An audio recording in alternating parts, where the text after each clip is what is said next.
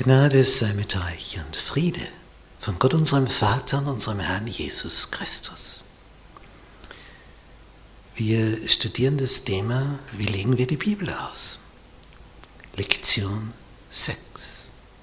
Warum wird Auslegung benötigt? Montag. Übersetzung und Auslegung.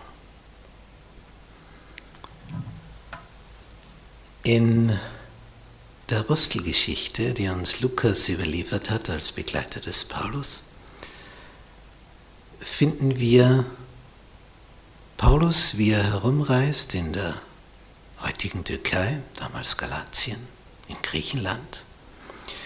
Und er kommt in Gegenden, da sind Sprachen über Sprachen, wie in Korinth, eine Hafenstadt. Kommt natürlich aus dem Römerreich über diesen Hafen alles Mögliche an Kulturen, an Völkern zusammen und so auch in der Gemeinde in Korinth. Und es gibt dort so viele unterschiedliche Zungen, sprich Lautbildungen. Und Paulus stellt eine interessante Regel auf. Er sagt, wenn da also jemand da ist mit einer fremden Sprache, die den anderen nicht zugänglich ist, dann benötigt es eine Übersetzung. Ist niemand da, der übersetzen kann, dann schweige derselbe in der Versammlung. Was irgendwie nachvollziehbar ist, denn äh, wenn es keiner versteht, welchen Sinn soll es bringen?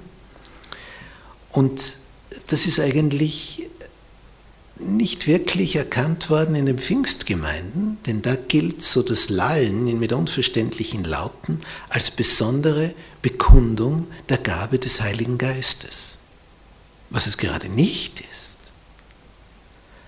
Denn wenn ein Paulus schreibt, eben genau an diesem Brief an die Korinther, wenn keiner da ist, der es übersetzen kann, ja dann, pst, gib. Das Lallen ist genau das Gegenteil von dem. Paulus war einer, der sich in dieser Welt gut bewegen konnte, weil er hervorragend Griechisch konnte. Und das hat ihm den Zugang in all diese Gegenden eröffnet. Wäre er nicht so sprachenbegabt gewesen, dann hätte er nicht diese missionarischen Akzente setzen können. Griechisch war damals so in der intellektuellen Welt die einigende Sprache wie Latein in der Medizin oder wie heute Englisch, um sich weltweit zu verständigen. Paulus war also da ideal ausgerüstet, weil er schon in einem griechischsprachigen Umfeld aufgewachsen ist. Er war also prädestiniert dazu, genau die in diese Rolle hineinzuschlüpfen. Wir finden immer wieder in der Bibel so Ausdrücke, wo etwas auf Hebräisch steht und dann dabei steht, und das heißt übersetzt so und so. Zum Beispiel der Peter heißt Re oder Meschiach ist der Gesalbte, Christus. Diese Übersetzungen dienen eben dem besseren Verständnis und sind etwas, was wesentlich ist. Und wie froh sind wir, dass wir unsere Bibeln in unserer Muttersprache haben, sonst müssten wir alle Griechisch und Hebräisch und auch noch Aramäisch lernen, weil manche Teile des Buches Daniel in Aramäisch sind. Ich habe mal einen Mathematikprofessor eines Gymnasiums kennengelernt, der hat sich entschlossen, für zehn Jahre nach Afrika zu gehen, in der Organisation der Wycliffe Bibelübersetzer. Die haben folgendes Prinzip. Da geht jemand zu einem Stamm, der keine Schriftsprache hat. Also die verständigen sich nur mündlich, die haben, die haben nichts Schriftliches. Das ist sehr einfach. Und der wohnt jetzt bei denen, das ist nicht, natürlich nicht gerade bequem und unserem Lebensstandard entsprechend, sondern da lebst du primitivst im Busch.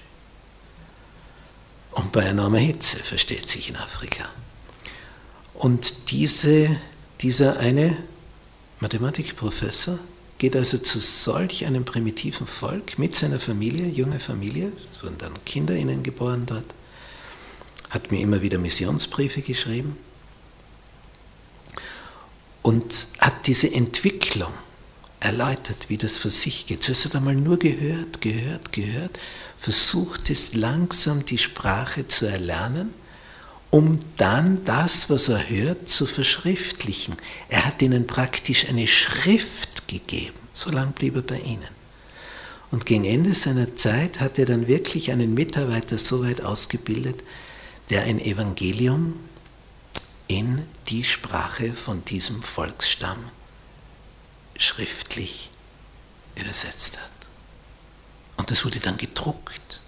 Und die bekamen, diese wenigen dort, ich meine, das sind ja keine Hunderttausende, der kleine Volksstamm hat sich dann riesig gefreut, einen Teil des Neuen Testaments in einer Sprache zu haben. Das, die haben also durch diesen Missionar erstmals Buchstaben kennengelernt. Das sind die Wycliffe Bibelübersetzer. Die Bibel ist das am häufigsten, mit Abstand, am häufigsten übersetzte Buch auf diesem Planeten zur Ehre Gottes.